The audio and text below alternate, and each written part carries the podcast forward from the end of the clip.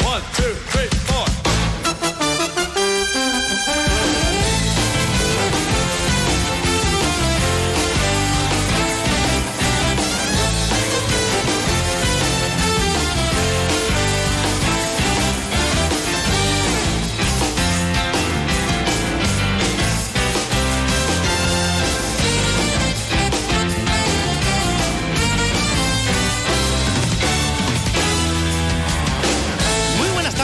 señores. Son las 12 y 20 minutos. Bienvenidos un día más a Más de Uno Sevilla. Es martes 16 de enero y la lluvia, ojo, no tardará en aparecer para estar bastante presente durante estos días que vienen. Lluvia que caiga con un poquito más de intensidad que el chirimiri que nos viene acompañando a ratos desde ayer, ¿eh? Qué asco, Qué ¿no? asco, El esa humedad, ese, abochornaco. Bueno, a partir de las 3 de la tarde se espera la llegada de la borrasca y los consiguientes chubascos que se van a quedar en principio hasta el viernes inclusive.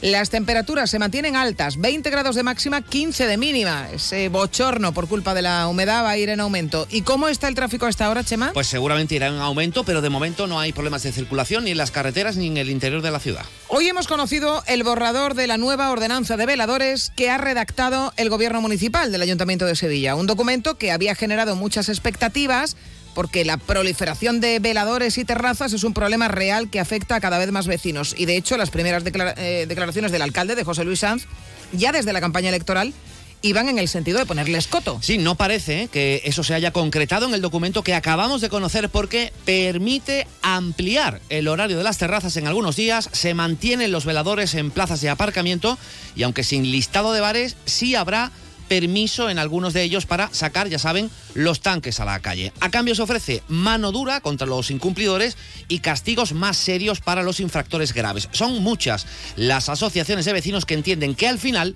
se está primando a los hosteleros. Enseguida les vamos a contar las novedades que trae ese borrador, que ahora habrá que completar tras las alegaciones que se presenten y también hablaremos con vecinos para que nos cuenten de primera mano qué les parece. Antes, un adelanto de otros temas que también les contaremos en el programa de hoy. Este es nuestro sumario. We'll be right back.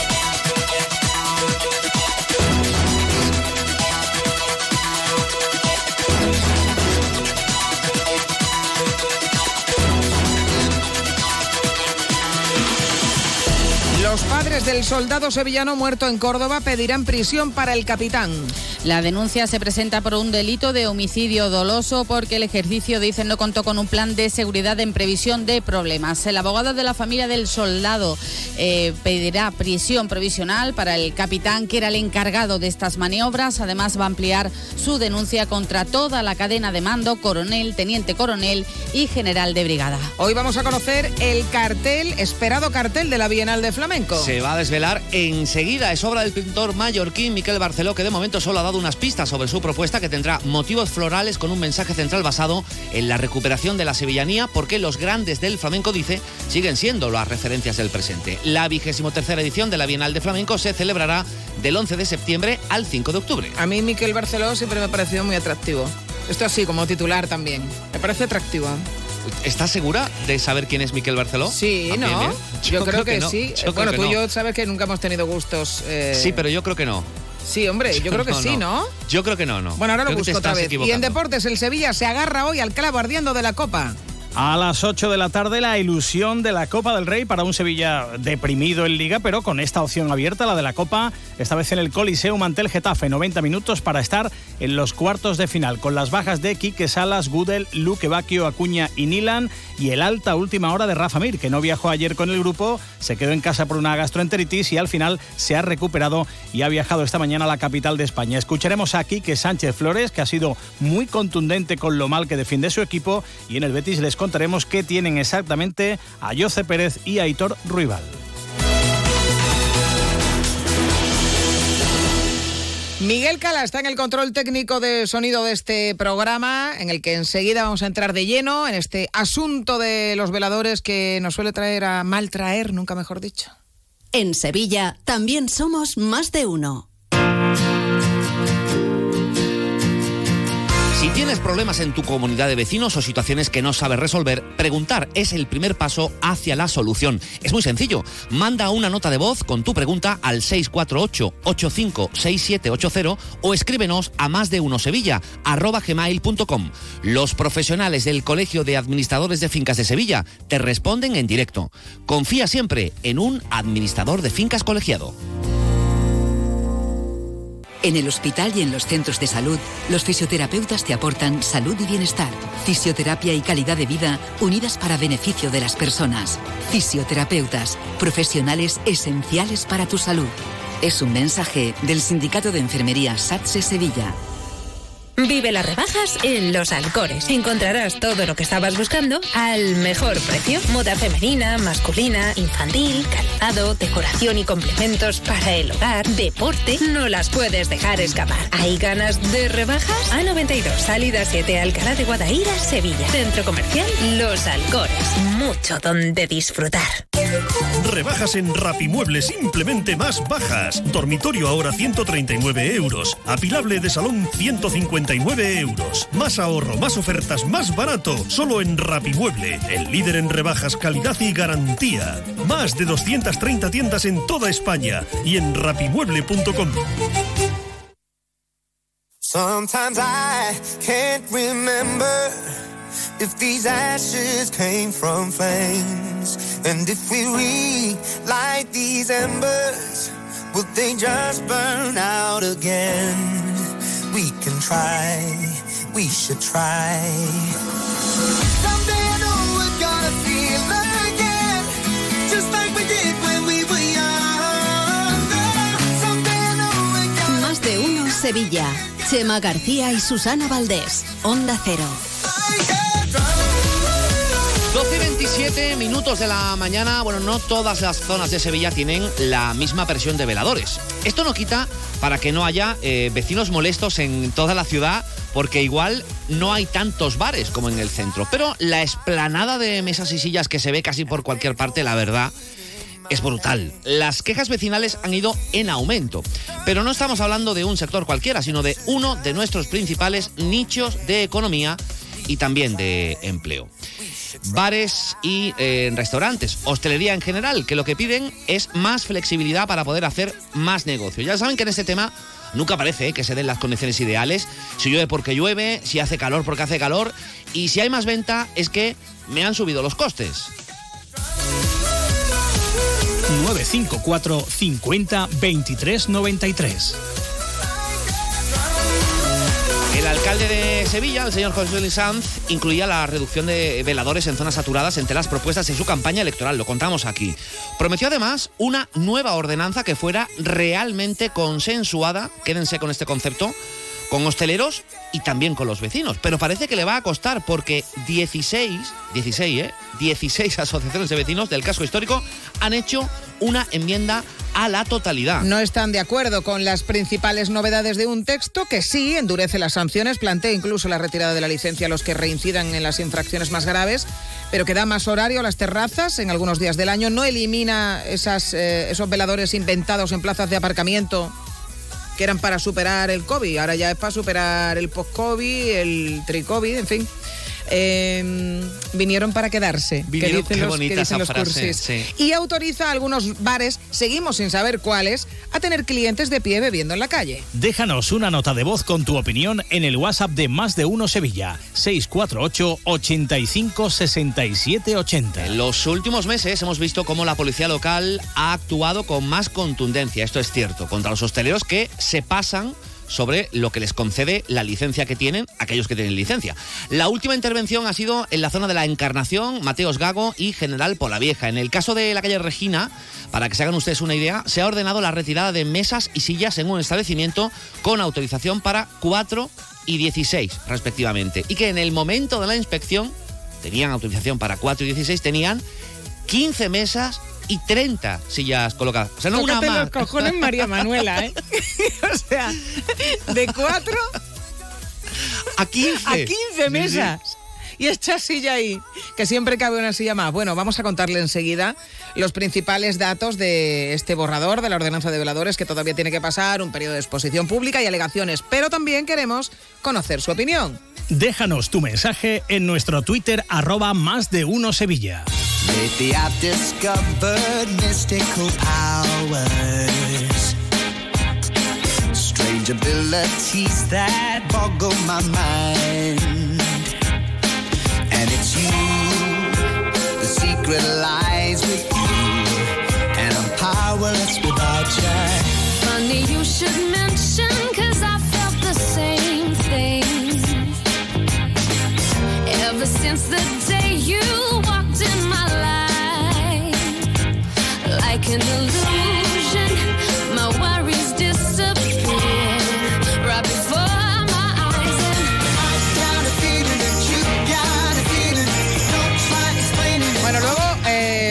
dedicamos unos minutos Sí, a sí. lo de Miquel Barceló. Sí, sí, gracias Cisco por tu mensaje. Tenemos luego algo que contarte, Luego, pero sí. no es ahora. No, no, luego, luego, luego lo aclaramos. Claro. Vamos a centrarnos en el tema que nos ocupa, que es ese borrador que hoy ha presentado el Gobierno Municipal, la Delegación de Urbanismo, un borrador que han elaborado sobre lo que quieren que sea la nueva ordenanza de veladores. Eh, ahí lo- aparecen distintas cosas, bastantes novedades. Por ejemplo, que los bares que acumulen dos multas graves o más en un periodo de seis meses perderán la licencia de veladores sería conveniente saber cuántas sanciones graves se imponen, porque eh, leves sabemos que se imponen muchas, pero graves eh, tendríamos que verlo.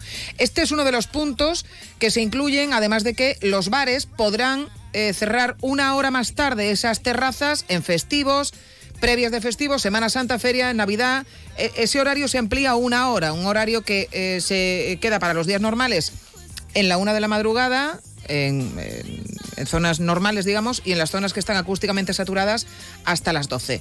Vamos a conocer más detalles. Juancho Fontán, buenas tardes. ¿Qué tal, Susana Chema? Buenas tardes. Pues estos son algunos de los puntos del borrador de la nueva ordenanza que se adapta a la normativa autonómica y que hoy se ha abierto a audiencia pública. Pero hay más. Por ejemplo, se mantienen las terrazas COVID, esas plataformas que se instalaron en la calzada para poder poner mesas y sillas. Queda prohibido poner veladores pegados a la fachada de edificios que estén catalogados como bien de interés cultural o que estén protegidos por patrimonio. Y tampoco se podrán servir bebidas en las ventanas de los bares, un espacio que queda reservado a partir de ahora solo para el uso del camarero. Según el delegado de urbanismo Juan de la Rosa, todos estos puntos se van a cumplir estrictamente y en poco tiempo, dice, tendrá sus efectos positivos. Yo creo que en poco tiempo vamos a ver efectos muy positivos de la ordenanza de veladores, porque sobre todo hay, hay mucha, mm, mucha aceptación tanto del sector como de los vecinos. Yo creo que es cuestión de que todo, y lo digo muchas veces en las reuniones de trabajo, de que todos cedamos un poquito. Va a haber veladores que van a estar acotados en una superficie,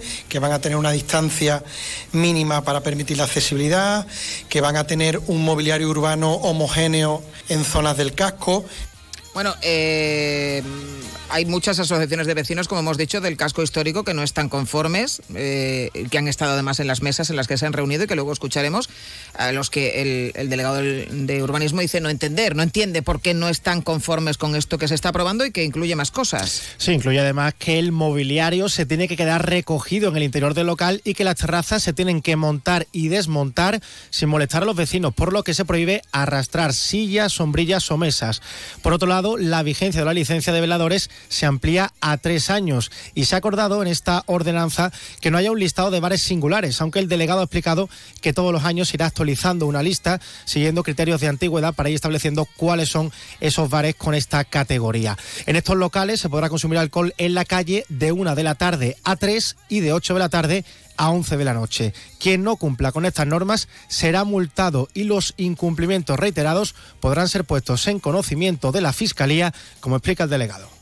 Respecto a las multas coercitivas impuestas como medidas profesionales de cese de uso, se establece que la imposición de dos multas coercitivas o más podrán dar lugar a la revocación de la autorización en caso de que la tuviera, así como se podrá no conceder nueva autorización de terraza de veladores, tanto para el periodo restante de la autorización revocada como para el siguiente del periodo autorizado. Una vez que este documento se acuerde al completo, se propondrá su aprobación por la Junta de Gobierno del Ayuntamiento y después se abrirá un periodo de alegaciones. Por último, el documento tiene que ser aprobado de manera de- definitiva por el Pleno Municipal. El Ayuntamiento espera poder tenerlo listo en Semana Santa si no se presentan alegaciones. Gracias, Juancho. Adiós.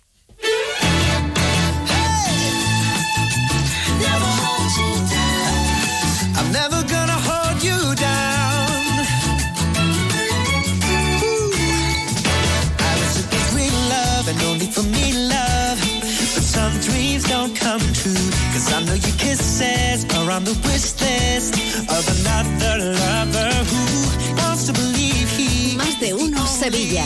Onda Cero. you let drive your car, but we all knew how this would play out.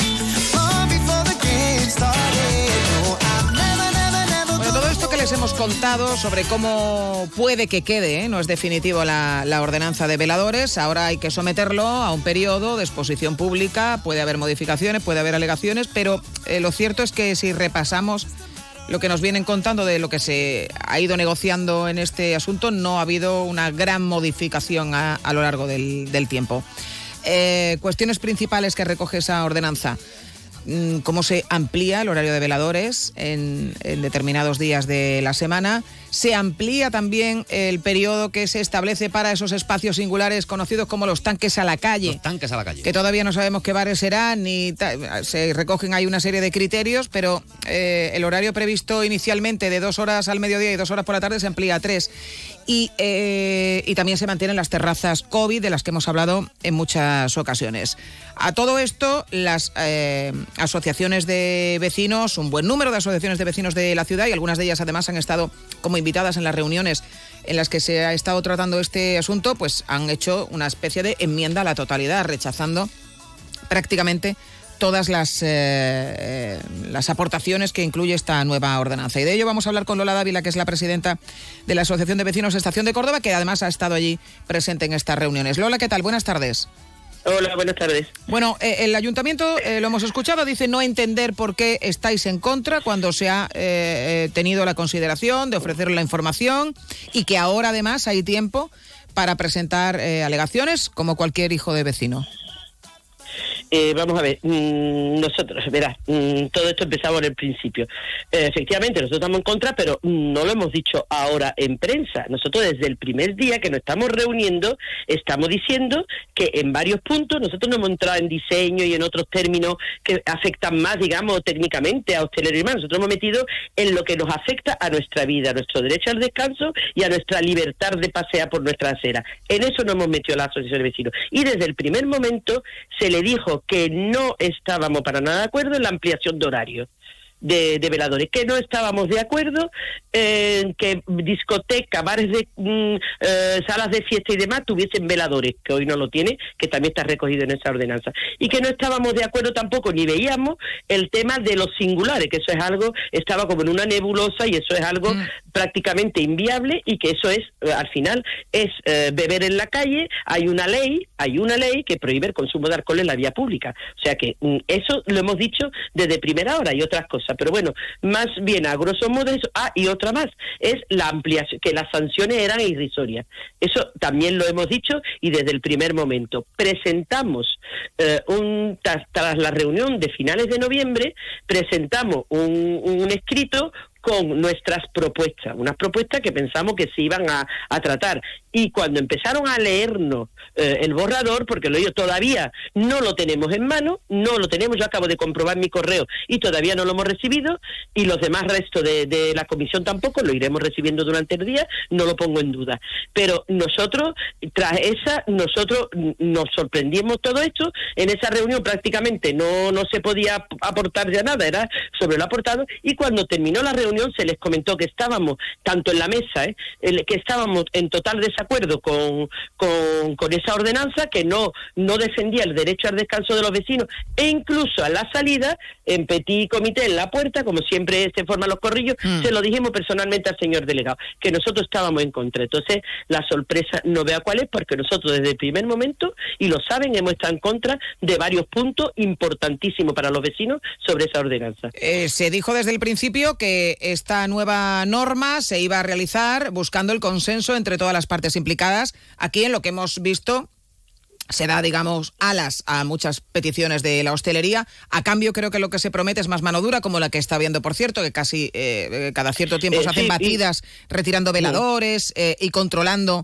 el, a, a aquellos que se están pasando. Y se promete también más dureza a la hora de, de perseguir este, este tipo de, de comportamientos por parte de la hostelería. Pero si me el- el- permite, sí.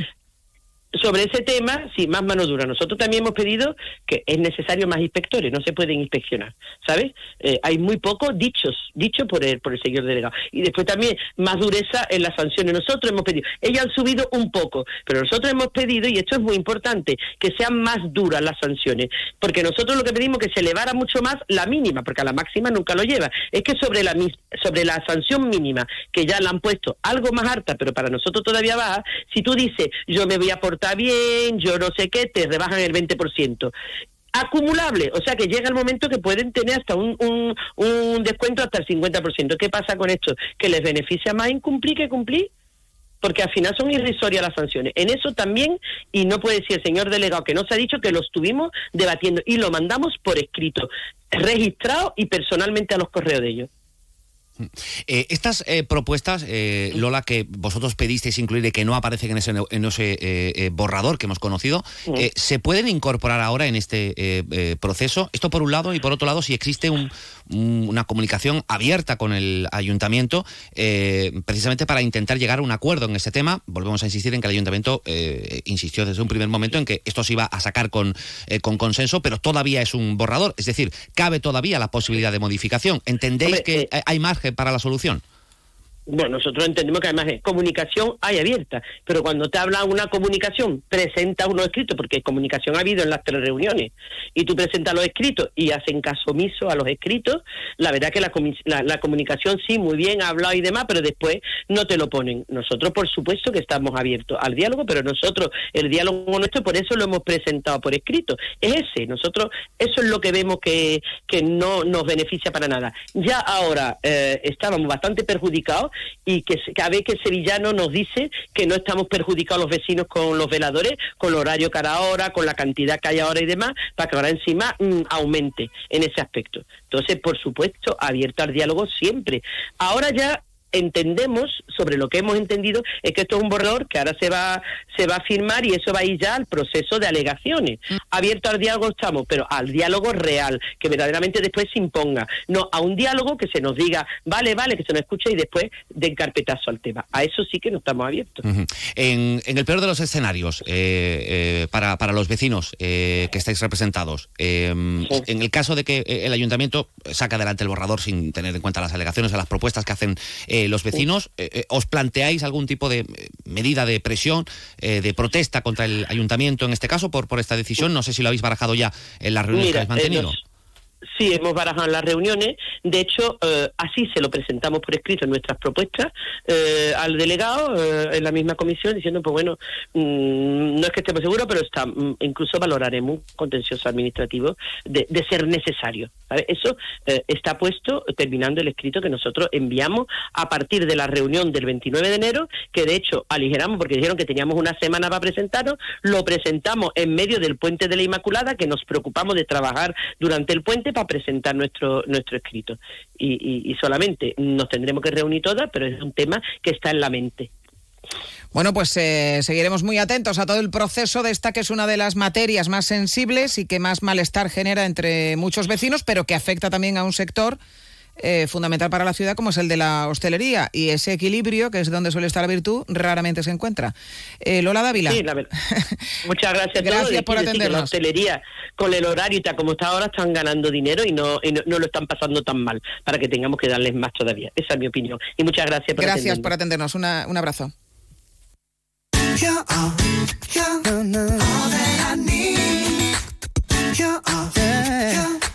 En Sevilla también somos más de uno.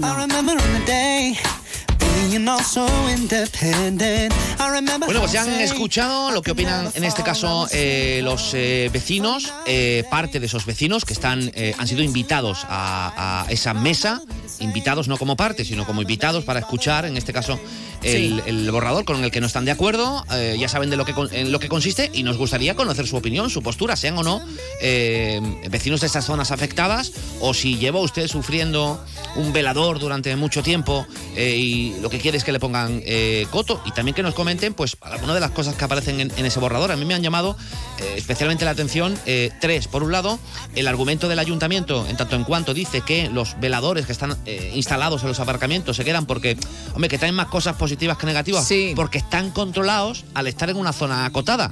Claro, no Eh, puedes poner 15, 15 mesas porque no te caben. Exacto, lo, lo que ya de por sí subyace eh, un mensaje y es que donde no está controlado, el ayuntamiento sabe de sobra que ahí se pasa eh, muchísimo. La otra que me ha llamado la, la atención es el criterio que se da para los tanques a la calle, hablando de, concretamente, no sé lo que interpretarán nuestros oyentes, criterios de antigüedad y relevancia en la cultura. Sí, sí. Ojo, la Claro, relevancia en la claro. cultura, Tú mm, dices- ¿cómo se baraja? Porque eh, cuando se empezó a hablar de esto de los tanques a la calle, pues todos teníamos en la cabeza lo mismo, ¿no? Eh, teníamos eh, el tremendo de Santa Catalina, Coronado.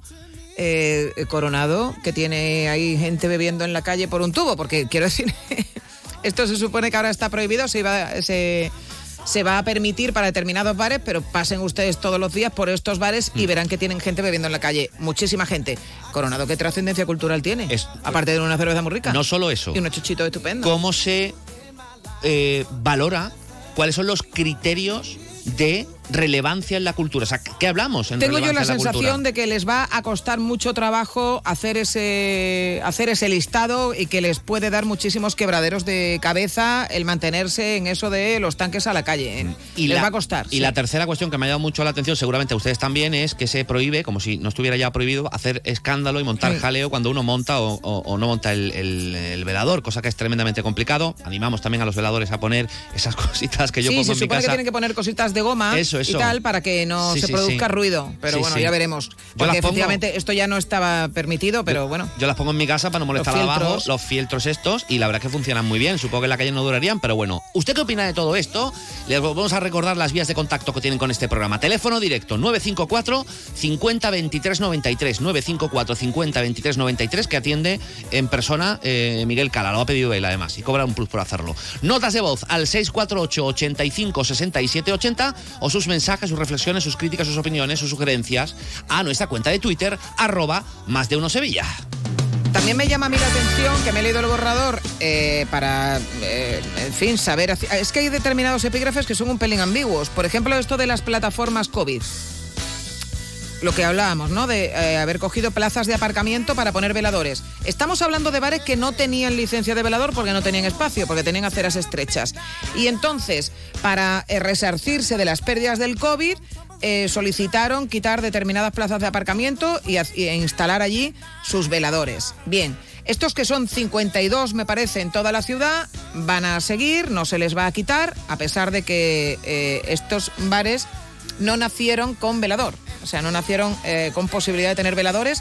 A ellos sí se les ha ofrecido. Y en el epígrafe que viene ahora, para mantenerlos, se dice que excepcionalmente se concederá licencia en plazas de aparcamiento. ¿Significa esto que otro bar que no tenga acerado suficiente para poner veladores puede solicitar también de forma excepcional, como los otros que lo han solicitado y que tampoco siguen ningún otro criterio, eh, que se les concedan también plazas de aparcamiento aledaña para colocar mesas? Y una reflexión más, aunque parezca una tontería, no se caracteriza precisamente algunas zonas de Sevilla por tener multitud de aparcamientos. Conozco alguna que otra zona donde se concedieron ese tipo de veladores y donde los vecinos pues dicen, ya me costaba aparcar, ahora una plaza menos.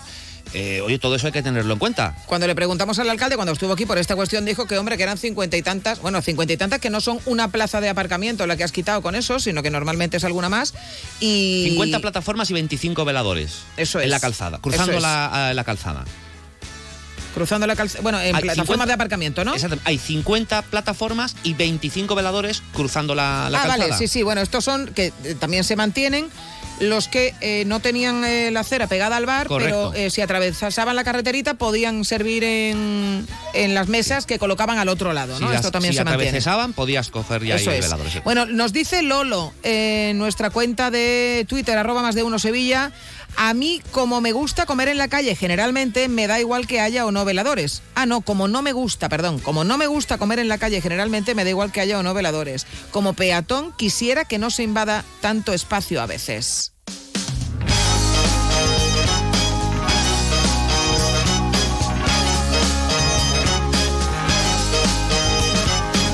También nos dice por ese canal Richard, es una auténtica invasión. Así no. Yo creo que aquí hay también un problema de expectativas generadas. Pasa igual que con los pisos turísticos. También dijo José Luis en campaña que aquí no cabía un piso turístico más bueno, en determinadas zonas y nos separan de conceder licencias, que era de lo mismo de lo que acusaba al anterior. Entonces, eh, se había generado la expectativa de, por lo que se venía escuchando al nuevo gobierno, que se iba a ser más, eh, bueno, eh, se iban a contemplar más los intereses de los vecinos y del derecho al descanso y al final, básicamente, y salvo el tema de las infracciones, que ya veremos en qué se traduce, me parece muy bien que se esté haciendo más trabajo de policía local levantando veladores, que eso también evidentemente tendrá una repercusión, pero hay muchas normas que benefician al hostelero. Sí, sí. Bueno, lo decía nuestra propia invitada. Hay determinadas sanciones que les sale rentable pagar. A ver, las sanciones leves son 300 euros. No sé en qué consistirá ni, ni, qué recoge la ordenanza para que pueda ser una eh, sanción leve. Es verdad que las muy graves son 120.000, pero si uno mete en sus presupuestos el poder pagar esa multa, pues igual eh, le sale rentable. Ojo, que cuando se habla de que los incumplimientos reiterados eh, pueden facilitar luego quitar la licencia, el ayuntamiento lo que va a hacer es comunicarlo a la Fiscalía de Medio Ambiente y será la Fiscalía de Medio Ambiente los que tengan que tomar en cualquier caso esta decisión. Eh, pero bueno, de momento así están las cosas y, mm, en fin, eso es lo que opinan los vecinos y veremos, porque también es verdad que esto es todavía un borrador. Sí, Eh, pero ahora, bueno. Quiero decir, eh, no lo sabemos, pero desde luego, si cabe la posibilidad de modificación, es ahora, no cuando se apruebe. Ahora que eh, estará en, en un periodo de exposición pública es donde se pueden meter eh, este tipo de, de, modificaciones. Desconozco si el, si el ayuntamiento tomará o no en consideración este movimiento vecinal que se ha eh, propuesto o si puede llegar a ser una manera de decir, oye, yo saco esto y luego en función de la polvareda que levante, pues tiro para arriba o para abajo. Lo desconozco, pero eh, habrá que pasar Pues yo no lo sé tampoco, pero bueno, nuestra invitada, que es una de las que estaba presente en la reunión, no- lo ha dejado claro. Le dijimos que no a todo y Sí, no ha tenido sí. en cuenta nada. O sea que eh, no, no sabemos por qué ahora en un periodo de delegaciones iba a aceptar algo que no se ha aceptado cuando se ha dicho in situ, ¿no? En las reuniones para eh, terminar en este borrador. No sé si recuerdas, eh, eh, allá por el COVID, cuando se tomó en consideración la petición de los hosteleros de instalar eh, y de ampliar, de abrir un poco la mano Sí, sí. con el tema de, primero, el número de veladores y luego los veladores instalados en las plazas de aparcamiento, como la gran pregunta que en ese momento surgió era, oiga, cuando todo esto pase, ¿Se volverá a la situación anterior? Eh, gobernaba entonces el, señor Antonio Muñoz. Evidentemente la, respuesta era sí, sí, por supuesto, esa es la intención. Y ya había cierto run run eh, sobre las complicaciones que se producen cuando se toma una decisión así, que en su momento era necesaria, y yo creo que eso no lo dudó nadie, pero como una vez que has visto... Claro, las, has visto el cacho gordo. Has visto el cacho gordo. No voy a decir cacho gordo, pero vale también. eh, has he probado las mieles de- Claro. de, de ese tipo de economías. Luego es muy difícil decir, ¿y ahora qué hago, no? Claro, tú ahora, eh, efectivamente, Porque- tú ahora eh, tú tenías un bar que te iba muy bien. El COVID te mató y tal, y- pero ahora te autorizaron unos veladores que tú no tenías. Y tú ahora sigues teniendo el bar que te iba muy bien y además tienes los veladores con lo que a la gente le gusta un velador en esta ciudad. Pues claro, te lo va a quitar Rita la cantadora, que es lo que está pasando. Pero eh, era una situación excepcional que se ha convertido ya en eh, una situación para quedarse. Y eh, una cosa que va a pasar, si pasa, los, hosteleros dirán, llegado ese caso, dirán, bueno, pues entonces, como yo generaba ahora con esto tanto dinero, tengo que echar al camarero en cuestión porque ya no me lo puedo permitir. ¿Esto pasará o no? Ya lo veremos.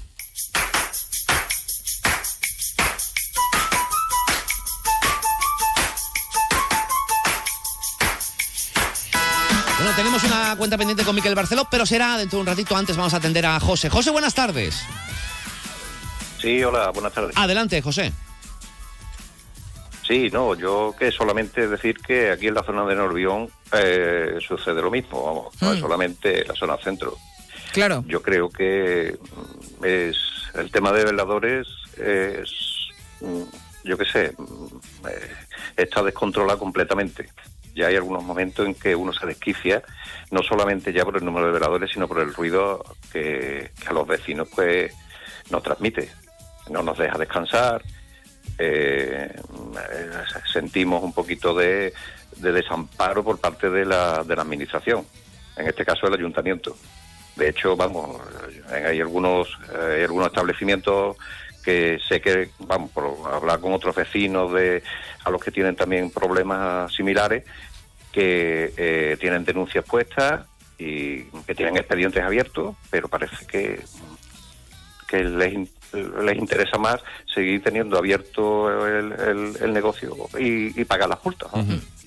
Pues muchísimas gracias, José, por participar. Eh, efectivamente, cuando se habla, que es un tema también que se viene a- eh, arrastrando de eh, retirar la licencia a los que cometan infracciones, infracciones graves, tenemos que ver muchas veces qué tipo de infracciones son las más comunes. Porque a lo mejor pasarse en el número de mesa de veladora no es una infracción grave. Claro. Y entonces eso no, te, no hace que, aunque tengas 10, eh, te lleve a una retirada de la licencia, ¿no? Eh, estamos hablando de un tipo concreto Claro. que me imagino que tendrá que ver ya con unas cuestiones eh, de seguridad, con unas cuestiones que pongan en riesgo, algo- en fin, el- el- la estancia de las personas en ese establecimiento o cosas de ese tipo. Habrá que- luego que bajar el detalle, efectivamente, para comprobarlo. Nos llegan mensajes al 648 85 67 80. Hola, buenas tardes. Susana Chema, soy Pepe del Betty. Hola, Pepe. Bueno, en esta situación donde hay tantos intereses contrapuestos, pues hay que hilar muy fino. Entonces, los vecinos por un lado, los hoteleros por otro y los ciudadanos y usuarios por otro. Entonces, claro, en el momento que regulas, si te pasa, malo, y si no llega, también. O sea que esta situación es bastante compleja. Buenas tardes, familia. Eh, Susana lleva mucha razón. Esto pasa como con los pisos turísticos. Pero bueno, y con respecto a lo de que se despida personal, pues no tiene nada de raro, porque hay negocios en pleno centro de la ciudad donde los camareros trabajan por comisión de mesa. Es decir, es muy fácil verlo, van siempre con la carta detrás de la gente y demás. Tantos clientes tenga y tanto es, tanto cobra. Y si le quitan mesa, pues entonces le sobran camareros. Esto por desgracia es así. Un abrazo. Ya, hombre, pero tampoco puede ser un chantaje. Es que planteado así, pues efectivamente, pues na- nada, démosles toda la calle. eh, ya, mm, generamos mini itinerarios peatonales para pasar en fila india por los sitios, porque no vaya a ser que vayan a despedir a algún camarero. Eh, yo lo que creo, yo estoy muy. Mira, hay eh, un compañero de Sevilla, eh, Juanma Márquez Perales, que hace mucho tiempo que llama a, este, al- a los hosteleros el sector Lloreca, porque efectivamente nunca parece que tengan suficiente. O sea, si viene un 8% más de facturación, sí, pero es que los costes me han eh, aumentado un montón y entonces pues sigo sin llegar a las cuotas. Tú luego ves, tú dices, oye, ahí eh, habrá, habrá bares que no den un duro, pero hay otros bares que dan tela. Bueno, vamos a seguir hablando de ese tema, no se preocupen porque eh, nos quedan reacciones, las reacciones a las reacciones, nos Sí. quedan muchas cosas que hacer. Pero eh, como nos estamos aproximando a la una en punto de la tarde, eh, es importante sacar el- otro tema eh, por el que usted se ha interesado, porque ha habido un poco de, de- de confusión. Vamos a Quizás aclarar, el sí. nivel de la el nivel de la polémica y la controversia sea similar a este de los eh, veladores. Y eh, esta controversia tiene que ver con, eh, con un eh, nombre que Susana ha introducido. ¿Quieres decir tú el nombre? Sí. eh, no solo el nombre. Solo el nombre. Sí. Miquel Barceló. A ver, hay que dejar claro que aquí estamos, en este programa, estamos muy abiertos a los gustos. Sí. y no tenemos ningún tipo de, de tabú en ese sentido, el amor es libre. eh, Sí, pero yo me he equivocado. Y Susana, pues, ha afirmado con contundencia, hasta en tres ocasiones, que Miguel Barceló era un hombre. ¿Cómo ha sido la expresión? Muy atractivo. Miguel Barceló, que es el autor del cartel de la Bienal ¿eh? de, Sí. de este año, eh, que se ha presentado hace, hace unos minutos. Y bueno, pues Susana ha dicho, pues me parece, me ha parecido siempre muy atractivo Sí. Miguel Barceló. Yo le he, eh, he dicho, he intentado eh, corregir, he dicho, ¿seguro? Sí, sí, sí, sí, sí, sí, sí, sí. Susana, Me he enajenado ¿sí, Susana? porque me he confundido de cartelista. el que me parece atractivo es eh, Salustiano, que es al que le han encargado este año el cartel de la Semana Santa de Sevilla. Efectivamente, Vaya, por Barceló Dios. tiene. Bueno, ha- habrá gente a la que le guste, eh, pero no, ese no me gusta. Pero eh, público, Salustiano tiene, tiene pintón. Al menos Sí, en una sí. foto que yo he visto, ¿eh? pero, pero bueno, no es ese. Tampoco es, tan- tan- tampoco es bonito decir Salustiano tiene pintón, ¿eh? Te digo yo, creo. Bueno, peor es decir que, como ¿Qué están decir? diciendo algunos oyentes, que si me he equivocado, que si se me ha ido la cabeza, Queda poniendo las fotos más feas de Sí, Miquel sí, sí. Pero queda Eso feo. como mierda voy a saber. Queda feo, no, Salustiano tiene pintón. No queda, no queda bonito. Sí decir, pues es atractivo. Oye, a lo mejor es una foto que sale exageradamente atractivo para lo que es. que No, lo si sé, me no refiero a la, a la forma de expresarlo. Exageradamente atractivo sí es una forma, entiendo que correcta. Que tiene pintón, pues igual ya no tanto. El que no tiene pintón El que es, no tiene pintón es Miquel Barceló. Miquel Barceló, al que felicitamos por el cartel, que es precioso. ¿Tú ya lo has Eh, visto? No, pero será precioso. Vale. Eh, pero no es lo que quería decir Susana. Dicho esto, Y para calmarnos un poco, eh, vamos a hacer, si te parece, ya la típica pausa en el camino para informarnos de lo que está pasando en el resto de España y del mundo. Y luego continuamos con más cosas aquí, entre ellos desvelarles el cartel de la Bienal que ha eh, corregido este hombre, que ha hecho este hombre tan atractivo.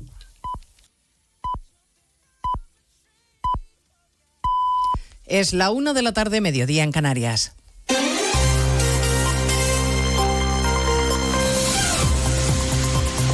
Noticias en Onda Cero. Buenas tardes, les avanzamos a esta hora algunos de los asuntos de los que vamos a hablar con detalle a partir de las 12 en Noticias Mediodía, empezando con las conclusiones del informe anual del Instituto Elcano sobre la política exterior de nuestro país y sobre la influencia que tenemos en el mundo. Dice el documento que la situación política interna ha debilitado la imagen de España en los rankings internacionales y que hay una sensación de que durante nuestra presidencia comunitaria se ha perdido una oportunidad, Asunción Salvador. Porque el inesperado adelanto electoral, la larga interinidad del gobierno posterior y el clima altamente polarizado en España, se- señala el informe, no han contribuido a instalar una imagen de un país fuerte y totalmente recuperado de la recesión iniciada en 2018, que era una de las oportunidades que presentaba este liderazgo al frente de la Unión. El documento también hace referencia a la amnistía y subraya que no convence una ley como la que se ha pactado, pacto que para el Cano ha hecho perder a España capital político en el exterior y pone como ejemplo de ello la dificultad para lograr el uso de las lenguas cooficiales en las instituciones europeas. En lo económico, el informe advierte de que España no será ajena al contexto global de desaceleración y señala que nuestro país necesita un plan de consolidación fiscal creíble para combatir el alto déficit y la deuda pública y reformas para aumentar la productividad y el empleo. La realidad pasa además por la dificultad que tienen nuestros jóvenes para emanciparse. Hacer frente al pago de un alquiler sigue siendo una misión casi imposible para la gran mayoría y el problema estructural de la vivienda hace que seamos uno de los países de Europa donde irse de casa es más complicado. Los jóvenes se independizan cuando, cuando ya no son tan jóvenes, según el Observatorio del Consejo de la Juventud. La edad media de emancipación de una persona joven en España es 30,3 años. Es decir, la edad media de un joven sobrepasa lo que se considera ser joven en, España. Es decir, como, como bien comentábamos, ¿no? no es un problema que al cumplir los 30 efectivamente soplemos las velas y todos nuestros problemas sean solucionados. Se lo contaremos a partir de las 2 de la tarde y también el enfado de los empresarios con el gobierno. Acaba de denunciar el presidente de la COE, Antonio Garamendi, que la subida del salario mínimo es un incremento salarial encubierto y que la política se está metiendo en el terreno empresarial que no le compete Caridad García. Sí, dice el presidente de la COE que la política está rebasando los, los espacios de la empresa y sin citarla textualmente acusa a la vicepresidenta Yolanda Díaz de tomar decisiones sin criterio alguno, solo por intereses electorales y personales. Antonio Garamendi vuelve a pedir respeto al diálogo social y seriedad con asuntos clave. Señores, tenemos que ponernos de verdad a trabajar en serio y por favor con las cosas de comer no se juegue. Según un informe de Randstad que se está presentando aquí hoy en COE, el 82% de las empresas prevé un empeoramiento de la situación económica y una de cada tres refiere impacto negativo sobre su propio negocio. Esta tarde el presidente Sánchez se reúne en Davos con grandes empresarios tecnológicos en el marco del Foro Económico Mundial que intentará trasladar una imagen de fortaleza de la economía española. Se va a perder el presidente el pleno del Congreso de esta tarde, en el que vamos a ver una foto muy poco usual, la del Partido Popular y el Partido Socialista votando juntos a favor de cambiar un artículo de la Constitución para sustituir el término disminuido por la expresión persona con discapacidad. Es lo único en lo que están de acuerdo. Hoy el presidente del Partido Popular, Núñez Feijó, le ha acusado a Sánchez de negociar con cosas que no son suyas y acelerar el ritmo en la cesión al independentismo. Sánchez está manteniendo su precario poder con una coalición de decenas de partidos cuyo proyecto fundamental es el desguace constitucional. Y todo el mundo sabía que su aventura política nos iba a salir muy cara a los españoles. Lamentablemente, lo que está ocurriendo es una aceleración del ritmo de cesiones y aumentando la gravedad de la situación política del país. A partir de las dos hablaremos del acceso de los menores a la pornografía, porque el gobierno empieza a estudiar el plan para protegerlos de contenidos pornográficos en Internet. Se trata de regular el acceso de niños y adolescentes a la pornografía en la red, obligando, por ejemplo, a que tengan que acreditar con un documento legal que tienen más de 18 años. En el Consejo de Ministros, además, se ha abordado la regulación del tabaco calentado. Se equipara a la de los cigarrillos tradicionales, Belén Gómez del Pino. De forma que estos dispositivos pierden las excepciones que que mantenían hasta hoy tendrán que cumplir la misma normativa en cuanto a lugares donde se prohíbe su consumo e incorporar en sus envases y embalajes el mensaje informativo el humo del tabaco contiene más de 70 sustancias cancerígenas, además de las fotografías en color que ya se imprimen en las cajetillas convencionales. El Real Decreto que asume esta directiva procede de la Unión Europea y prohíbe también la venta de tabaco calentado con aromas y la comercialización de filtros, papeles de fumar, envases o cápsulas que permitan modificar el olor o el sabor del tabaco o intensificar su humo. Y hablaremos además de Donald Trump, que ha arrasado en los caucus de Iowa, de forma que se convierte en el favorito dentro del Partido Republicano para optar a la presidencia del país. De todo ello hablaremos en 55 minutos cuando resumamos la actualidad de esta mañana de martes 16 de enero. Elena Gijón, a las 2, Noticias Mediodía.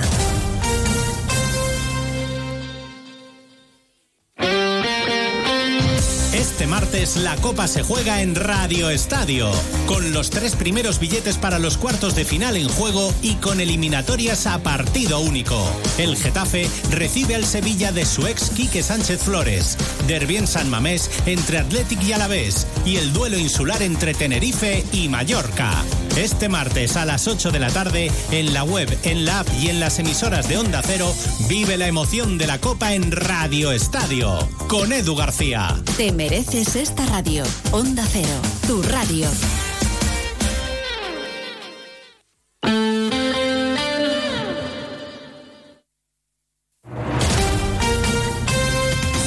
Andalucía, Onda Cero.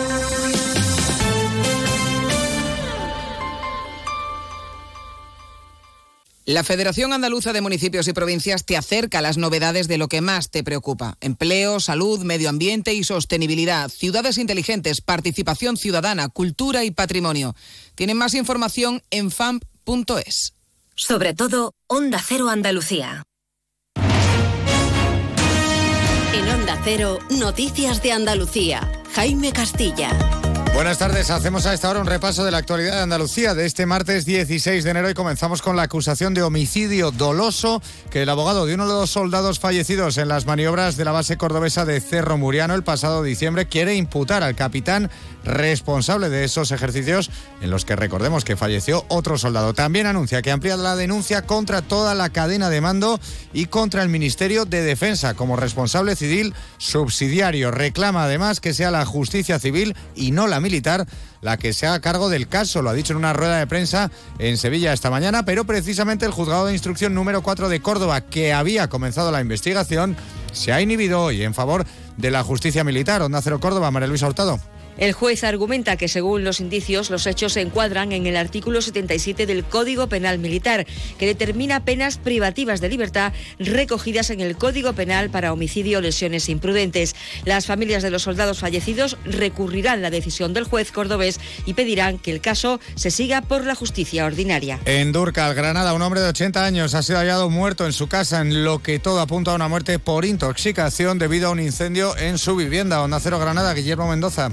Es la tercera persona que muere en una situación similar en la provincia en los últimos seis días.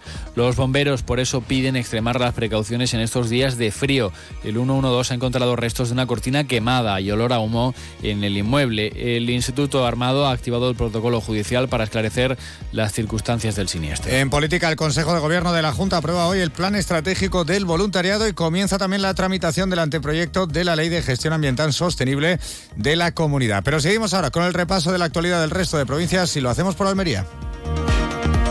En Almería, hito importante en materia de patrimonio porque arrancan las obras de conservación del castillo de Vélez Blanco, un proyecto que pretende conservar, restaurar y adecuar la visita pública en determinadas zonas del castillo con el objetivo de que se paralicen los diferentes procesos de deterioro.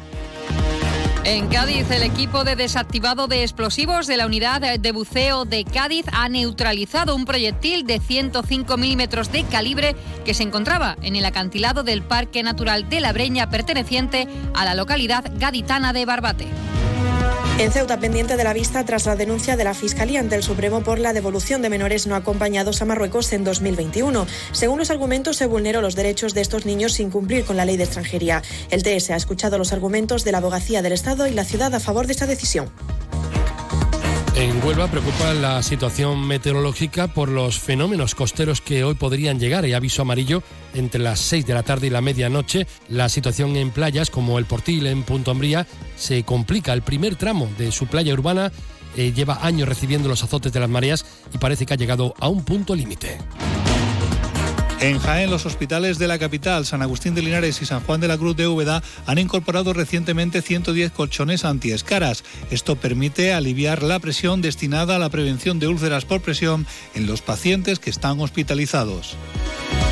En Málaga, tras la confirmación del asesinato de una mujer de 56 años en Torre del Mar como un nuevo caso de violencia de género, hoy al mediodía se han celebrado diversas concentraciones de repulsa y un minuto de silencio en todos los edificios de la Junta de Andalucía de la provincia, así como a las puertas de la tenencia de alcaldía de Torre del Mar, núcleo perteneciente a Vélez Málaga. Y en Sevilla, el ayuntamiento ha presentado este martes el borrador de la nueva ordenanza de veladores que contempla, entre otras medidas, mantener las plataformas COVID o retirar la licencia a aquellos bares que acumulen dos o más multas graves en un periodo de seis meses. Más noticias de Andalucía a las 2 menos 10 aquí en Onda Cero. Onda Cero. Noticias de Andalucía.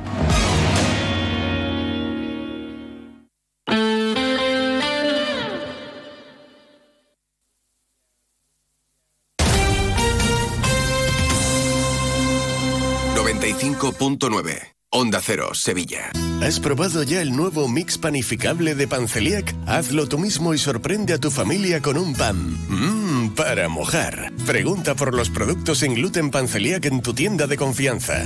Panceliac, contigo en los momentos importantes. Para estar al día de toda la información deportiva sevillana, síguenos de lunes a viernes en Noticias de Sevilla 8 y 20 de la mañana con Grupo Avisa. Concesionario oficial Volkswagen, Audi, Seat y Skoda. ¿Está buscando mayor confort y aislamiento para su hogar? ¿Necesita una remodelación? En Aluminios 3 tenemos todo lo necesario. Ventanas de aluminio con y sin rotura puente térmico, PVC, mamparas de ducha, persianas, mosquiteras y accesorios. Somos fabricantes y montadores. 40 años avalan nuestra profesionalidad y calidad. Pida presupuesto sin compromiso y déjelo en nuestras manos. Búsquenos en www.aluminios3.com o visítenos en nuestra exposición en la calle Afán de Rivera 251. Aluminios 3. Profesionales del aluminio a su servicio. Y ahora aprovechate de las subvenciones de hasta 3.000 euros por cambiar las ventanas, gracias a los fondos Next Generation. Juega con Juan, el centro. ¡Oh, Campos, qué golazo! ¡Del Sevilla! Así vivimos el fútbol en Radio Estadio. En Onda Cero te contamos intensamente los partidos de los equipos sevillanos. Emoción, goles, espectáculo. Este domingo a las seis y media, Betis Barcelona y a las nueve, Girona Sevilla. Sevilla y Betis juegan cada semana en Radio Estadio. Onda Cero Sevilla, el orgullo del deporte. Bodas, comuniones, cumpleaños o simplemente una reunión especial con los tuyos. Celebra tus grandes momentos a bordo de un exclusivo barco mientras navegas por el Guadalquivir. Una experiencia que tus amigos y familiares no olvidarán, por mucho menos de lo que imaginas. Cruceros Torre del Oro. Solicita más información sin compromiso en el 954-561-692 o en crucerosensevilla.com.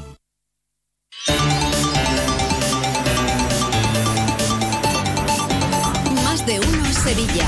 Chema García y Susana Valdés. Onda Cero.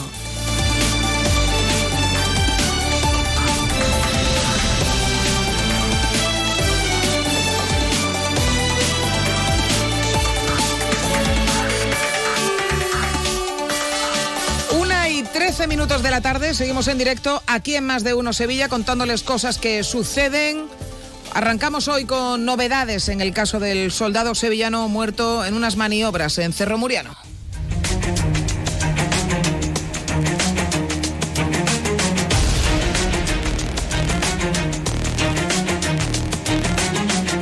Porque el abogado de la familia de este soldado, Carlos León, que falleció ahogado durante unas maniobras en un pantano de Cerro Muriano el pasado 21 de diciembre, anuncia que va a pedir prisión provisional para el capitán que estaba encargado de estas maniobras. Va a ampliar además su denuncia contra toda la cadena de mando, coronel, teniente coronel, general de brigada y también al Ministerio de Defensa como responsable civil subsidiario. Marcha con buenas tardes. ¿Qué tal, Susana? Buenas tardes. Pues en esta rueda de prensa que ha ofrecido hoy el abogado de la familia de Carlos León, ha relatado cómo ocurrieron estos fatales hechos que estuvieron a su juicio cargado de negligencias, por lo que ahora tienen que acudir a los tribunales. Ha explicado el abogado que no existía una línea de vida, solo una cuerda sin la seguridad necesaria para los soldados, de la que además el mando dio la orden explícita de soltarla durante la maniobra. Y encima la mochila del militar sevillano fallecido llevaba un lastre de tres kilos y medio como castigo.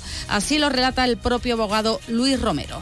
Antes de llegar incluso al centro del lago, pues cuando allí ya se empieza a dar voces todos hacen eh, eh, además ¿no? de salir a la superficie porque es que se hunden entre el peso que llevaba esa mochila, que no era estanca ni que no flotaba, el capitán, a patear, a patear, no agarraros a la cuerda, soltar la cuerda, eso solamente en caso de riesgo de vida y muerte. Tal. Y ya hubo un momento eh, en que se dan cuenta que el, el cabo se está ahogando, bueno, que se hunde, que ya no está. Bueno, pues además ha contado, ha relatado que, le- que este ejercicio pues que no contaba con un plan de seguridad en previsión de problemas, de riesgos, por eso la denuncia se va a presentar por un delito de homicidio doloso. La intención del abogado Romero es que esto se juzgue por la vía civil, no la militar, aunque de lo último que conocemos es que, es que el juzgado número 4 de Córdoba se ha inhibido. Por eso va a presentar recurso eh, para que no se inhiba el juzgado de lo civil, pero en cuanto el capitán preste declaración, eso sí van a pedir esas medidas cautelares de prisión provisional para esta persona. sino que en el momento que se practique su declaración en el juzgado competente y se practique la compresencia del artículo 505 de la ley de enjuiciamiento criminal, pues ya pediremos las medidas cautelares. Nosotros vamos a pedir para el capitán la medida, eh, en este caso, cautelar de prisión provisional.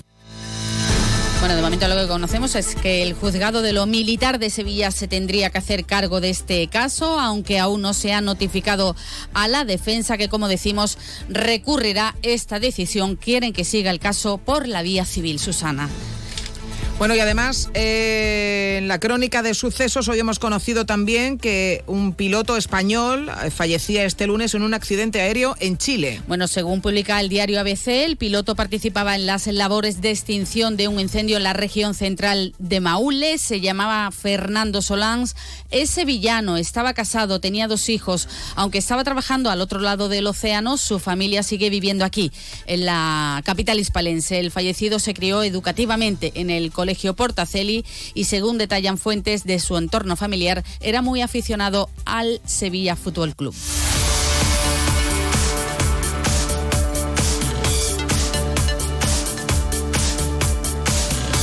Y el delegado de urbanismo, Juan de la Rosa, ha defendido hoy la legalidad de esa copa navideña que se ofreció a los trabajadores de la gerencia de urbanismo, no uno, ni dos, ni tres, eran, son 350, en el monasterio de Santa Clara, financiada por una empresa colaboradora con el patrimonio de Sevilla, Juancho. Unas explicaciones, Susana, que ha dado después de que el líder de la oposición, Antonio Muñoz, exigiese conocer qué empresa había costeado la comida y la relación que tiene con la gerencia. Asegura el delegado Juan de la Rosa que todo está dentro de la legalidad y que esa colaboración no ha supuesto ningún tipo de beneficio. Dice además que no se trató de una copa navideña, sino de un acto de la gerencia para conocer al equipo y que hay un convenio y un contrato con esta empresa desde el año 2011 para realizar este tipo de actos. algo que se puede hacer de forma legal con la ley de patrimonio, con una ordenanza del Ayuntamiento de Sevilla, que lo ampara una empresa que está vinculada al ayuntamiento desde el año 2011 y que desde el año 2011 hay un convenio y hay un contrato con esta empresa que es la que da esa colaboración y que lo recoge en su plan de uso del año 2021 y 2024. Es algo que ha estado siempre en el ayuntamiento. A mí lo que me parece sorprendente es que sea esta la primera vez que se haya dicho. El delegado ha anunciado además que mañana se llevará a la Comisión de la Gerencia Municipal de Urbanismo un cambio de la dirección de la futura pasarela de Altadis, la antigua fábrica de tabacos, que ahora será perpendicular. Bueno, eh, será en la comisión de fiscalización al gobierno municipal, que creo que es este viernes, eh, cuando se entendemos, eh, se den más detalles de lo que ha pasado con esa copa o no, porque no se termina de decir qué empresa es la que ha pagado esto y qué vinculación tiene efectivamente con la gerencia. Por muy ilegal que sea, si hay una empresa eh, que mm, eh, cuya actividad depende de las decisiones que tome la gerencia de urbanismo, que pague la copa o que financie la copa, pues no, no es ni no- estéticamente desde luego es, es intolerable. Pero habrá que saber qué empresa es, que es lo que no se termina de decir, y en qué condiciones se, se ha hecho esa recepción.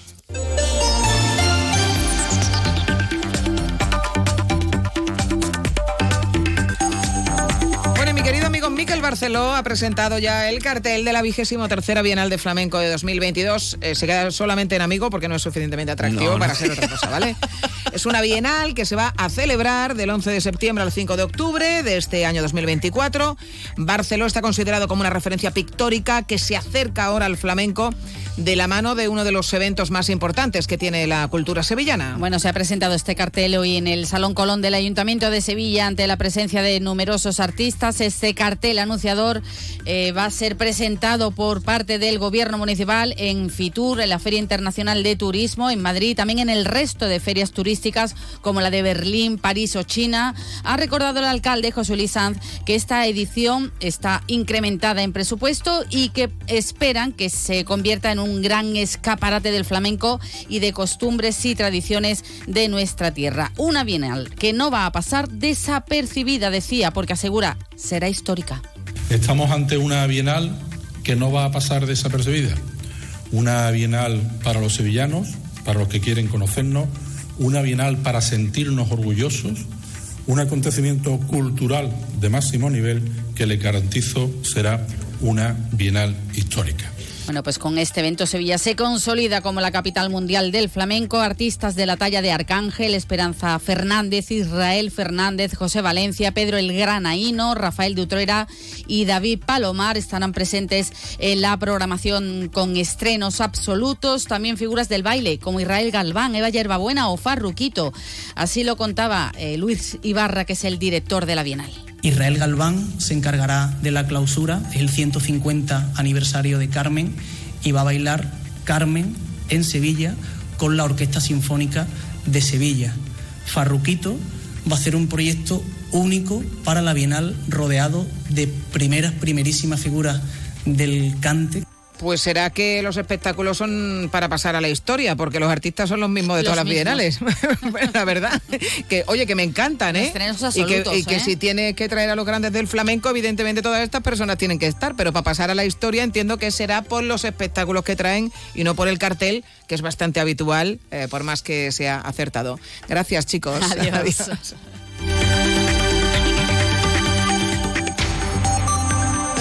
Más de uno Sevilla. 95.9 FM.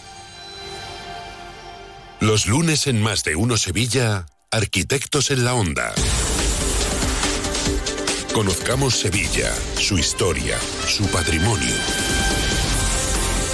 Conozcamos Sevilla a través del legado de quienes diseñaron y construyeron sus calles y sus edificios, los arquitectos. Una ruta por nuestro pasado para entender nuestro presente y nuestro futuro, con la colaboración del Colegio Oficial de Arquitectos de Sevilla.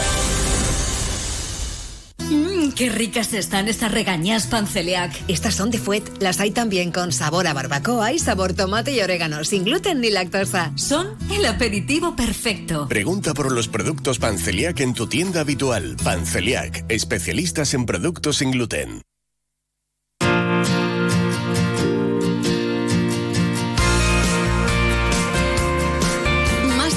Sevilla. Chema García y Susana Valdés.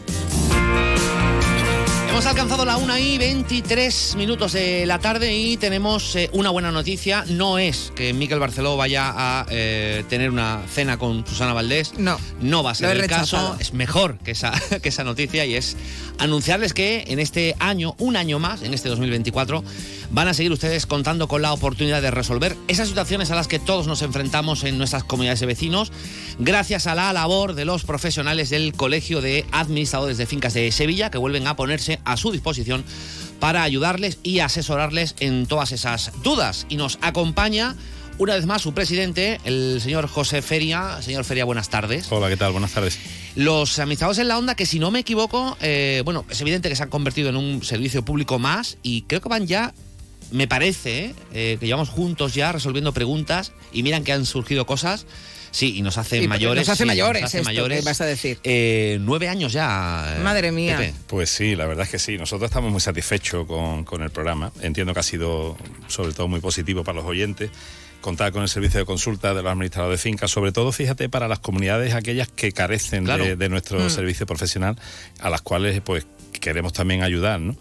Y, en definitiva, pues bueno, puedo asegurar que estamos haciendo un servicio de calidad y también resolvemos muchos problemas en las comunidades, que en definitiva es nuestra razón de ser y nuestra carta de presentación. Con lo cual, sobresaliente. Bueno, eh, va a ser un año, en cualquier caso, con preguntas recurrentes, eso seguro, eh, de nuestros oyentes. Ahora, por cierto, conoceremos algunas sobre temas que siguen siendo de interés. Por ejemplo, eh, los pisos turísticos o las ayudas a la rehabilitación de viviendas que gestionan los, los administradores de fincas colegiados o también la morosidad. Respecto a esto último, Pepe, hay un dato que refleja la dimensión del problema que estamos viviendo y es que más del 22%, que se dice pronto, de las comunidades de propietarios sufren este problema, sufren problemas de morosidad. ¿Este es un problema que mejora o que empeora con el paso de los años? Bueno, yo creo que las cuotas pendientes de cobro en las comunidades de vecinos es un termómetro muy fiable de cómo está el panorama de, de morosidad en general en, en todo el país, ¿no? Entiendo que tras el paso de la crisis de la pandemia y con las últimas modificaciones del área de PP horizontal, la cuestión va a ir sin duda mejor. Pero sí que es verdad que es un tema muy peculiar que sigue afectando sobre todo a la economía de las comunidades de propietarios y evidentemente son temas muy graves, pero no obstante estamos intentando solucionar, claro. Bueno, el colegio eh, también trabaja codo con codo con el ayuntamiento para erradicar también otros eh, problemas graves para, para muchos vecinos, como es las molestias que generan los pisos turísticos, que es un asunto que, por cierto, también tratamos aquí en el, en el programa. Se ha eh, firmado un convenio con el consistorio. ¿Cuál será el papel entonces de los administradores de fincas? Bueno, en primer lugar, efectivamente hemos firmado un convenio. Agradecemos al ayuntamiento su colaboración y su predisposición, porque ese convenio lo veníamos requiriendo nosotros hace tiempo para, evidentemente, eh, articular algún mecanismo que, que erradicara los, problemas que, que surgen en las, vi- en las comunidades de propietarios con viviendas de uso turístico, que no son pocos. Y efectivamente, bueno, lo que el objetivo del, del convenio es precisamente potenciar y facilitar estos medios, pues para solucionar los problemas, ¿no? En cuanto a, al colegio de, de administradores de fincas, nos comprometimos con el ayuntamiento a poder remitir a través de, de sus colegiados el listado de comunidades de, de propietarios que haya hubieran presentado alguna denuncia, eh, bueno, pues para que el, el ayuntamiento tenga información de primera mano y poder solucionar la- las viviendas, o sea, perdón, los problemas de la Sí. vivienda, ¿no? Y luego también el, el ayuntamiento se comprometió con nosotros en habilitar un canal directo para los administradores de fincas, que para nosotros eso es vital, eh, donde bueno donde nosotros podemos eh, de- determinar cualquier problema y podemos eh, comunicar a- al ayuntamiento cualquier problema grave o no pero para que el, ayuntamiento tenga eh, digamos eh, mm, de la, la comunidad identificada no de eso se trata Fíjate que eh, eh, mm, un día tenemos que hablar de esto, pero cuando yo tenga más información. Eh, es que creo que ya no solamente existen los pisos turísticos, ahora también existen las plazas de garaje turísticas.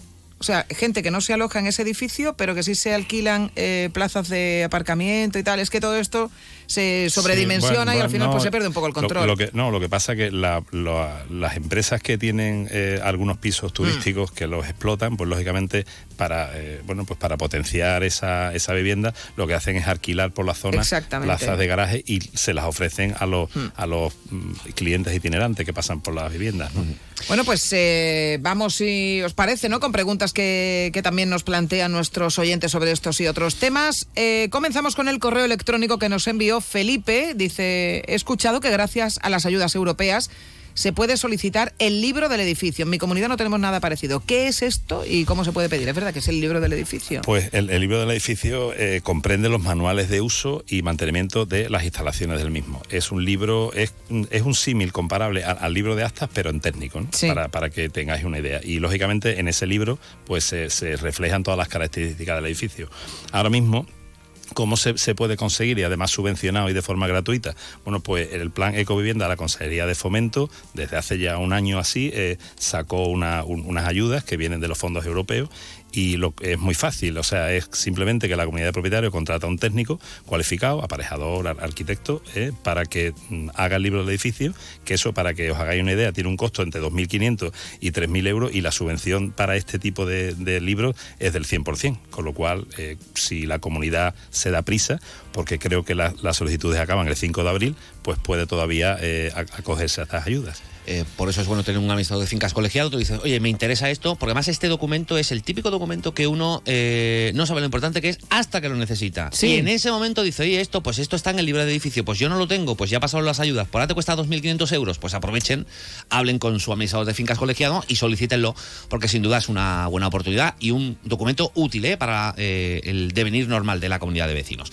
Nos llegan también mensajes de, de voz en torno a esto que comentábamos antes, la morosidad en algunas comunidades de propietarios, pues la cosa en algunos sitios pues eh, es, preocupante y la gente pues, pues se enfada, como es lógico. Buenos días. Eh, mira, eh, en mi comunidad tenemos dos vecinos que llevan pues, pues más de dos años sin pagar. Y bueno, el resto de vecinos nos hemos reunido y bueno, hemos aumentado la cuota para cubrir los gastos que nos están, que nos están aportando estas do- estos dos vecinos. Y bueno, pues ya no aguantamos más y queremos, queremos solucionar este problema. Entonces mi pregunta es que qué debemos hacer para poder reclamar judicialmente esos pagos. Muchísimas gracias. Dos años, ¿eh? Claro. Son dos años y luego tú dices, es que yo me han aumentado la cuota porque no, no qué sé, no puedo pagar, el- no, no- no llega para pagar el ascensor. Estoy pagando yo un 25% más y me cruzo todos los días. La cara que pone el presidente es, y lo, lo conozco casi todos los días, ¿no? Eh, Sí.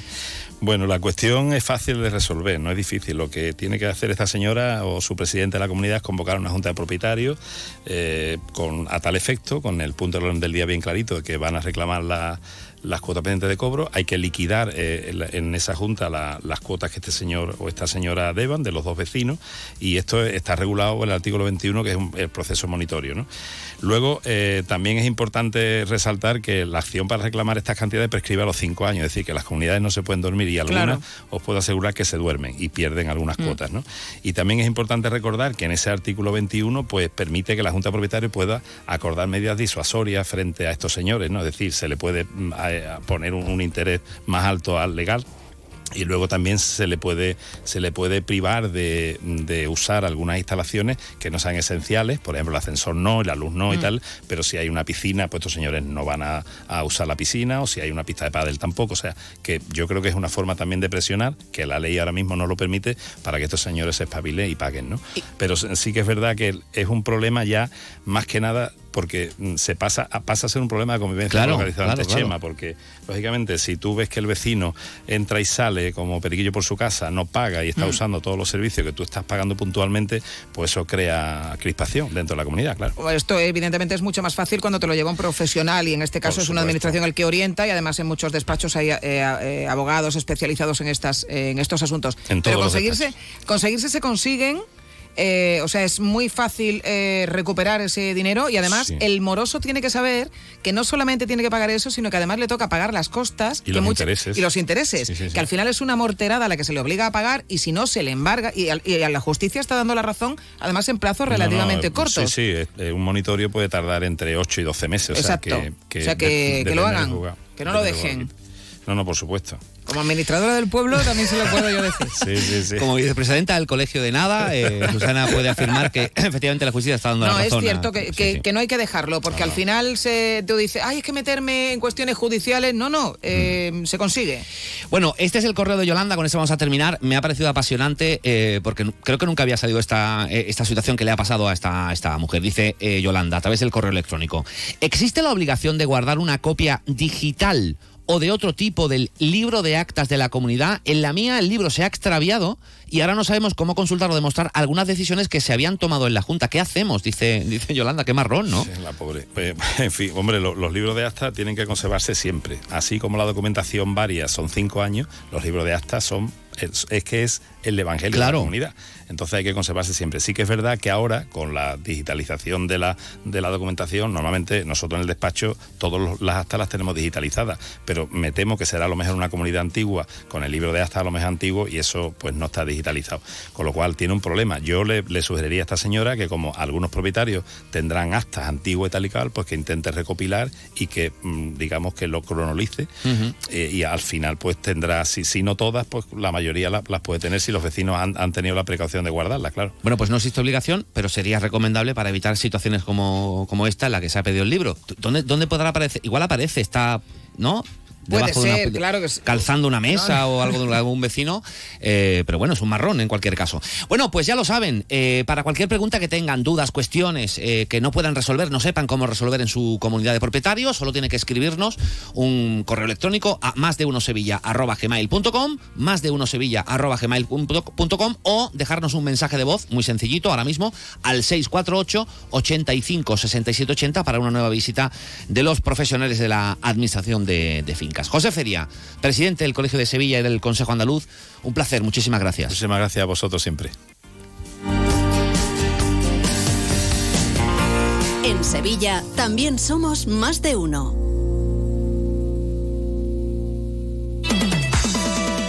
En Kia llevamos 30 años esperándote, porque mientras tú estabas rebobinando cintas con un boli, Kia Sportage no ha dejado de avanzar.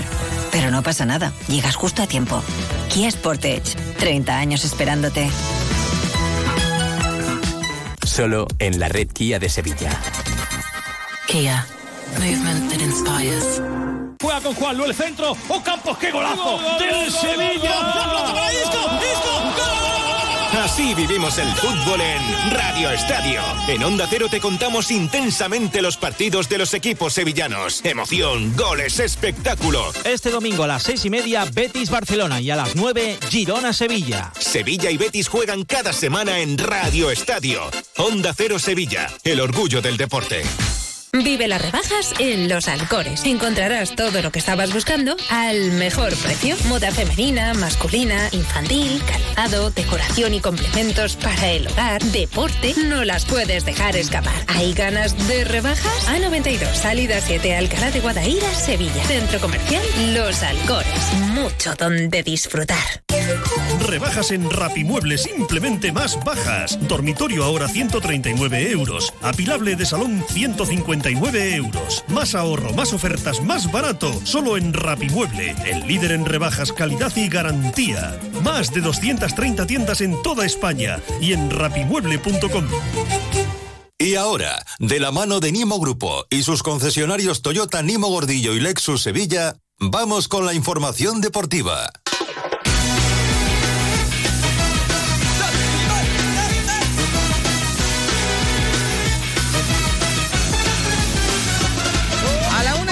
36 minutos, vamos ya con la información deportiva. Está con nosotros Carlos Hidalgo. ¿Qué tal? Muy buenas tardes. Hola, buenas tardes. Vamos con la Copa del Rey. Copa del Rey. Copa del Rey y la presentación de Johnny Cardoso, el nuevo futbolista del Betis, que acaba de terminar hace nada, hace dos minutos. Eh, vamos a escuchar al futbolista de origen brasileño eh, con eh, nacionalidad estadounidense, es internacional por los Estados Unidos. Y vamos a escuchar al presidente del Betis, a Ángel Aro, que ha dicho que para que lleguen eh, más fichajes tiene que haber salidas. Eh, ojo porque hay interés de algunos equipos turcos, concretamente el Besiktas por William Carballo. Eh, siguen los rumores desde Inglaterra con el tema de, de Asan Diao. Pues si alguien se marcha, vendrá algún futbolista. Si no, ya ha dicho Ángel Aro que no. Lo dicho, Copa del Rey a las 8 en el Coliseum. La ilusión de los sevillistas a día de hoy. La Copa del Rey, que puede dar eh, alegrías al sevillismo, las que no está dando en la liga. Eh, si ganara el Sevilla hoy, eh, se metería en cuartos, estaría a tres partidos de la final de la Cartuja. Bueno, quién sabe.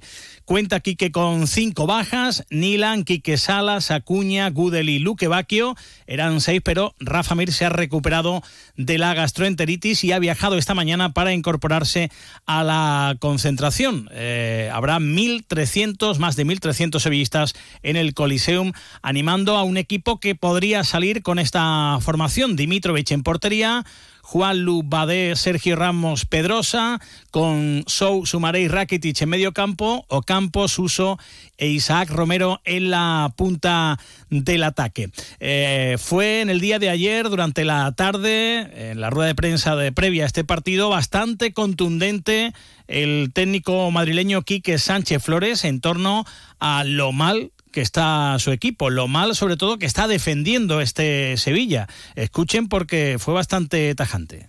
Me he dedicado a hacer una reconstrucción de patrones y creo que es una dinámica de, de organización, de concienciación, de saber que el fútbol de ataque está muy bien, pero sí que hay un gran problema de organización y de transición. Y en ese sentido o nos adaptamos o queremos trabajarlo 100% o tendremos dificultades, porque el fútbol actual no permite ese nivel de desorden defensivo, no lo permite.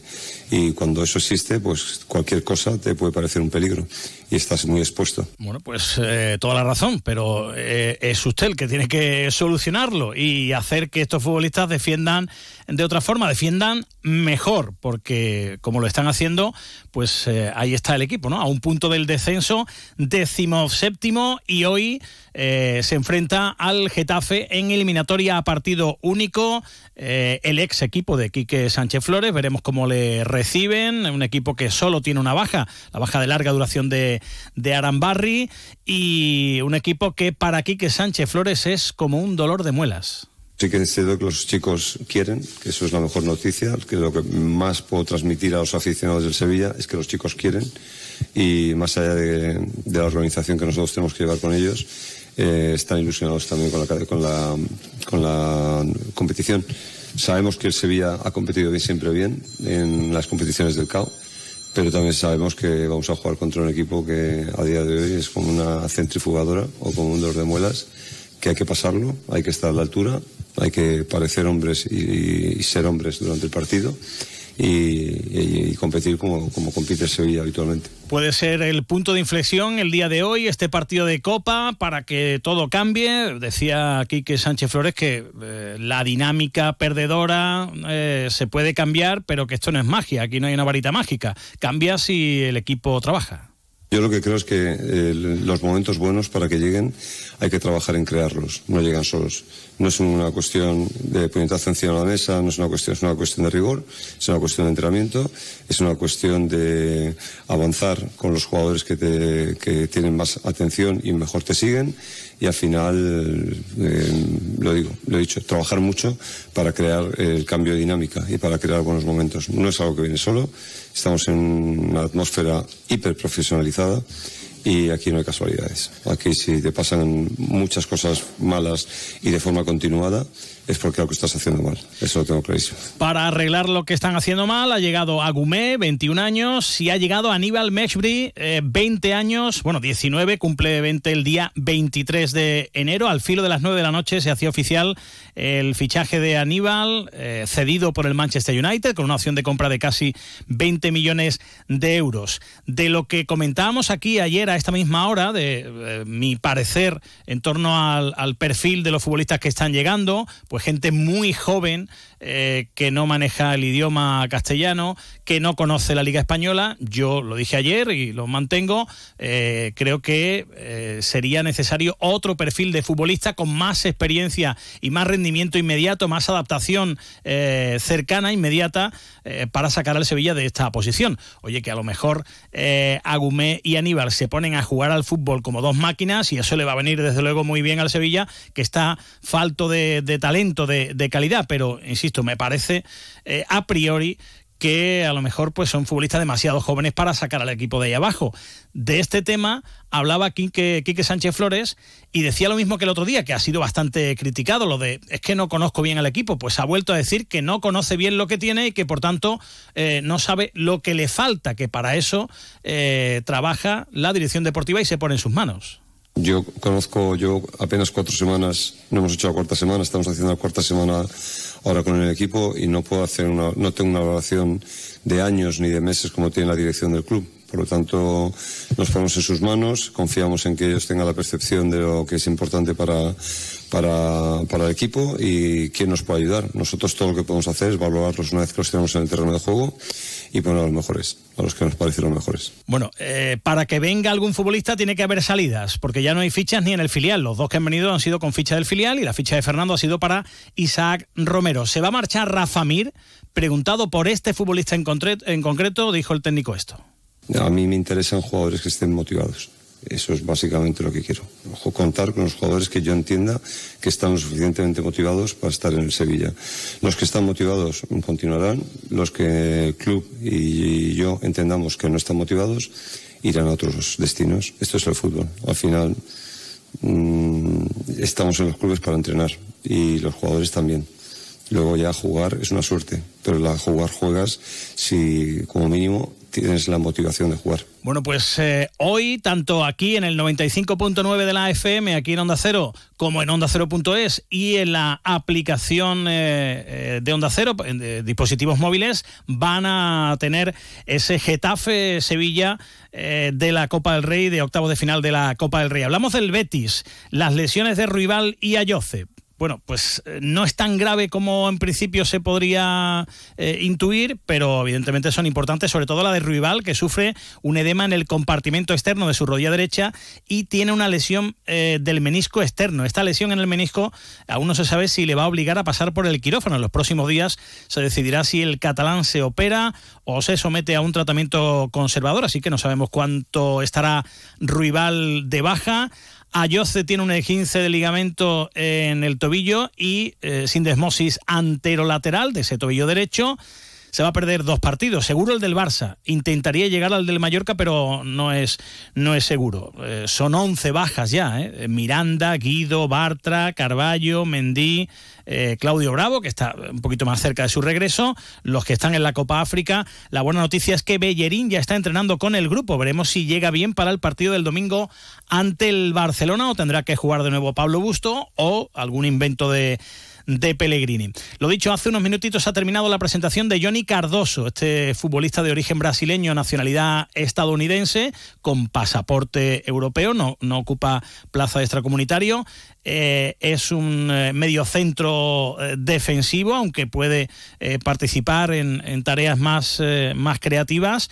Y ahora lo vamos a escuchar enseguida. Antes, Ángel Aro, el presidente, hablando del mercado, hablando de la marcha de Ramón Planes y bueno, pues un poquito de la actualidad del, Betis.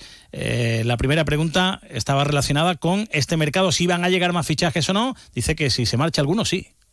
No, tiene que, evidentemente, para que llegue a un, algún jugador tiene que haber salida, por un tema puramente de, límite de control económico. Si no se libera eh, límite, pues no, no habrá ninguna, ninguna llegada la, madrugada del pasado domingo, el director ejecutivo del Flamengo confirmó el interés de, en la figura de Luis Enrique. Pellegrini ya dijo que no se iba a cerrar a, escuchar ofertas. ¿El club está dispuesto a traspasarlo?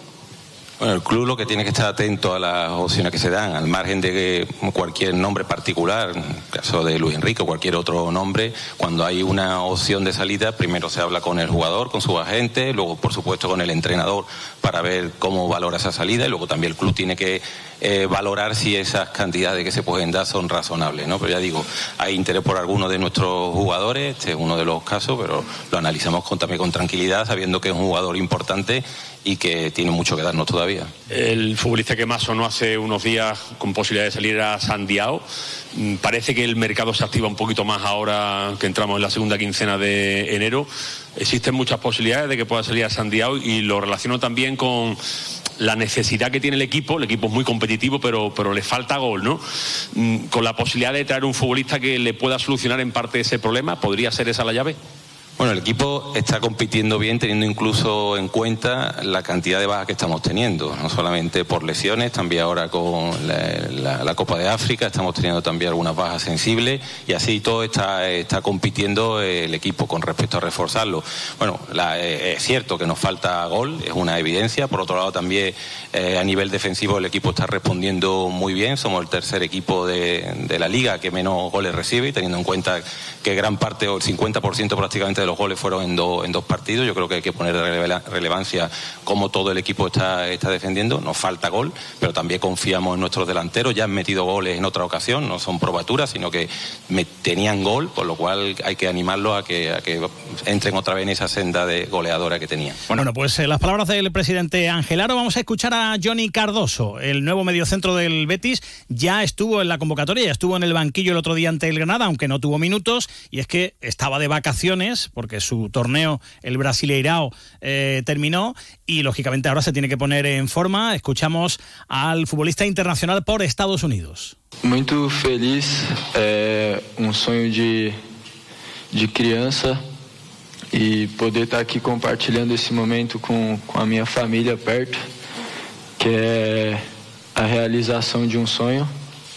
Estoy muy contento, es un sueño de niño y poder compartirlo aquí con mi familia directa es un, un auténtico sueño, estoy muy contento. Eh, Johnny Cardoso, vamos a ver cuándo lo vemos debutar con la camiseta del Betis. Para terminar, enhorabuena a la futbolista sevillana Olga Carmona, que ha sido incluida en el 11 mundial del año 2023, jugadora del Real Madrid, que recibe en Londres otro reconocimiento más después de la victoria de España de ese título mundial en Australia. Gracias a su gol. Adiós. Adiós, adiós. Nos movemos en un mundo que no se detiene, pero aprender, crecer, Evolucionar solo es posible si entendemos de dónde venimos y lo que nos hace únicos. Somos Nimo Grupo. Nuevo nombre, nuevo logo, nuevas metas, la misma pasión. Porque el objetivo no es llegar, sino disfrutar del camino y hacerlo juntos. Arrancamos ya. ¿Te vienes? Partir de las 12 y 20 estaremos de nuevo con todos ustedes aquí en Más de Uno Sevilla. Ahora les dejamos con las noticias de Andalucía, con Jaime Castilla. Disfruten del día. Adiós.